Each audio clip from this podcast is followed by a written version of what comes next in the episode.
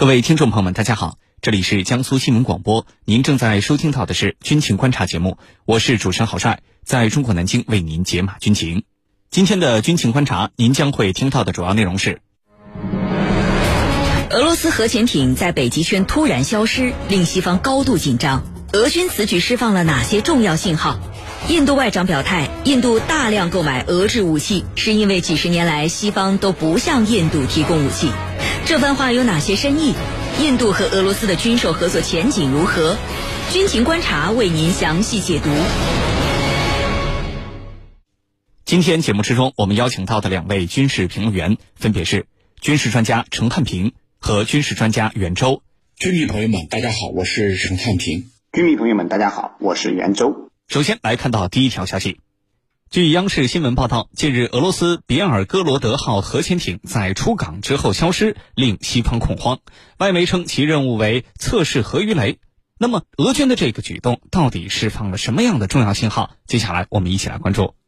袁教授，首先呢，请您为我们介绍一下这艘别尔哥罗德号核潜艇它的大致情况、性能、战斗力到底怎么样？另外，外媒分析说呀，这艘核潜艇正在对核鱼雷进行测试。那么，所谓的核鱼雷又是一款什么样的武器呢？好的，俄罗斯的别尔哥罗德号核潜艇是前苏联的 949A 奥斯卡级攻击型核潜艇的基础上改制而来，被北约呢称为了“末日潜艇”。之所以会获得这样的称呼啊，在于贝尔格罗德号攻击型核潜艇具有以下几个方面的显著特征。首先，它具有巨大的吨位。贝尔格罗德号核潜艇采用了双壳体结构，艇长一百八十四米，艇宽为十八点二米，排水量接近三万吨，属于全球最庞大的核潜艇之一，也是世界上最大的攻击型核潜艇。不过，俄罗斯并没有将贝尔格罗德号称为攻击型核潜艇，而是称它为特种支援核潜艇，因为其庞大的艇体啊，不仅可以装载传统的潜艇武器，而且还可以搭载包括波塞冬无人潜航器、大舰禽 RRM 深潜器、幺零八三幺洛沙利卡小型核潜艇以及小型电站等各种装备。所以，除了可以用于特定的军事用途之外，它还可以用于。在远洋开展各类水下的科学考察和救援行动。其次呢，它具有毁灭性的作战能力。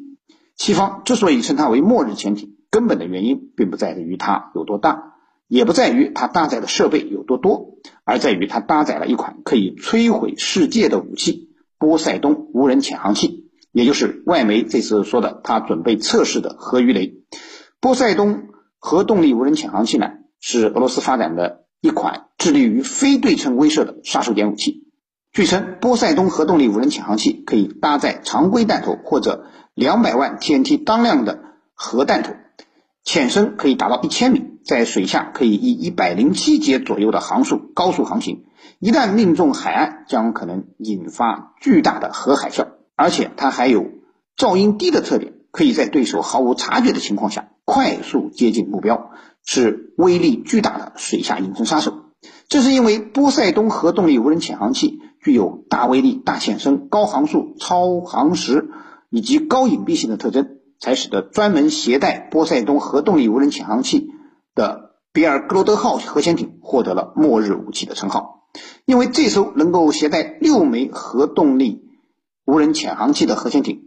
使俄罗斯具备了规避美国先进反导系统，从水下对对手进行战略核打击的非对称战略打击能力。可以说啊，携带了波塞冬的贝尔格罗德号，不仅是一款改变了战争规则的武器，更是一款可以改变世界地缘战略格局的武器。第三呢，贝尔格罗德号还具有很强的隐身能力。贝尔格罗德号的隐身性能很不错，这款采用了双壳体模块化设计。外部安装了消声瓦片，内部使用了更先进的传动轴和反应堆，噪音水平大幅下降的核潜艇啊，和北风之神级战略核潜艇的隐身效果相当。所以，如果发生战争，它很难在第一时间被美军发现，从而确保了潜艇完成任务的成功率和打击的突然性。正是因为具有很好的水下隐身性能，所以这次比尔格罗德号驶出了基地。美国和西方国家根本不知道它会隐藏在深海的哪个角落，也不知道它会何时何地从何处发起令人恐怖的核攻击。所以从这个意义上讲，比尔古罗德号一消失，那么本身就是对西方的一种震慑。主持人，好，谢谢袁教授。俄罗斯的核潜艇突然在北约的视野当中消失了啊，那么这件事情让整个的北约还有西方都高度的紧张，甚至有些恐慌。那么俄罗斯的这个所谓的突然消失，到底有哪些玄机？释放了什么样的重要信号呢？请程教授为我们解答。这个到底意味着什么？那么在当前全球都处于一种核威胁的背景之下，对吧？这个我们要承认。俄罗斯的核潜艇突然消失了，它引起了美国和西方的高度的恐慌，而北约方面说了，说这艘核潜艇它是可以携带六枚波塞冬鱼雷的，而鱼雷呢又可以搭载重达一亿吨的核弹头的，并且呢在北约监视体系无法做出反应的前提下。能够实施有效的核打击，那么这样一来的话，就使得整个西方国家非常的恐慌。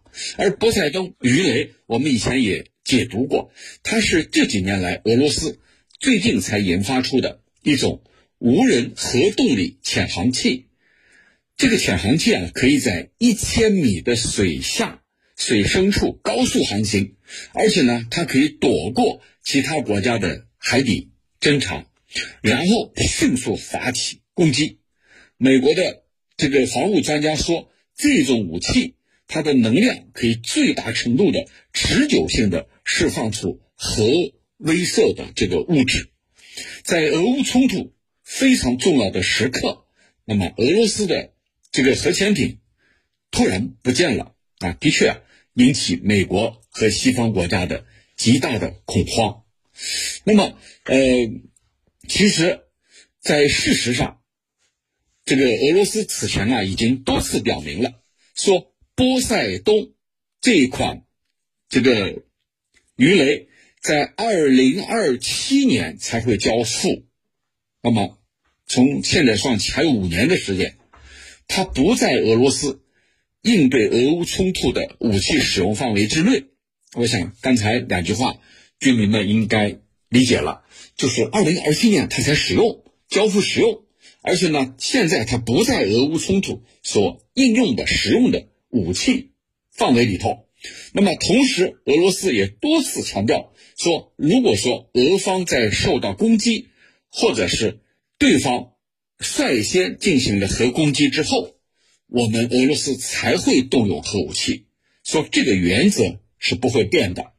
那么可见呢，这一次，我认为存在着两种可能，一种可能，俄罗斯的这次举动，特别是他逃脱了北约方面的这个侦查，不排除他是针对乌克兰以及对北约国家的一种威慑，这是第一种可能。那么第二种可能，就是美国方面是故弄玄虚，要达到自己的目的。因为北约方面同时也在进行所谓的与核有关的演习，那么北约方面说我们要展开年度的核演习计划，来确保北约的安全。你看，不排除美国和北约方面是呃故意夸大这件事情，来达到自己的目的。因为北约方面也很快要进行这个核年度演练啊。特别是要汇集北约成员国的数十架战机，展开核打击的任务。这些演练之前，你先要把局势渲染，说我是被迫的，我是因为俄罗斯有这样的情况，我才采取相应的措施。所以，我认为完全不能排除这两种可能。第一种就是俄罗斯，呃，有意识的在威慑乌克兰和西方国家；第二呢，就是美国方面去炒作这件事情，而且去刻意的放大。来达到自己的目的，为他的这个所谓的年度核演习来这个铺路。主持人，以下是广告内容。最近荔枝成长计划江苏广播牢记体验系列活动报名非常火热，十月份的缝纫主题也正在预约当中。各位家长朋友注意，这一次的活动，小朋友不仅能够亲手学习编织中国结，还能够在服装大师的带领下学习独特的盘扣文化。小朋友化身小小木工，踩缝纫机制作手工布袋，深度体验动手动脑的乐趣。接下来十一月份呢，还会有学习整理收纳与洗衣服这样的主题。十二月是学采摘，明年呢还有中草药香囊制作、环保知识科普、垃圾分类啊等等，还有秋收秋种、家禽饲养、烹饪等多种多样的劳技体验活动等着您。想要参加的小朋友家长，马上关注江苏新闻广播的官方微信，在神最右点击荔枝成长计划，选择活动体验包规格，并成功付款后，即为报名成功。一个工作日后。就可以预约周末的活动了。详情请咨询江苏广播荔枝小妹的微信号 jsbc 二二八八，电话详询四零零七九七零幺零零四零零七九七零幺零零。好，上半段的节目就是这样，稍事休息，军情观察马上回来。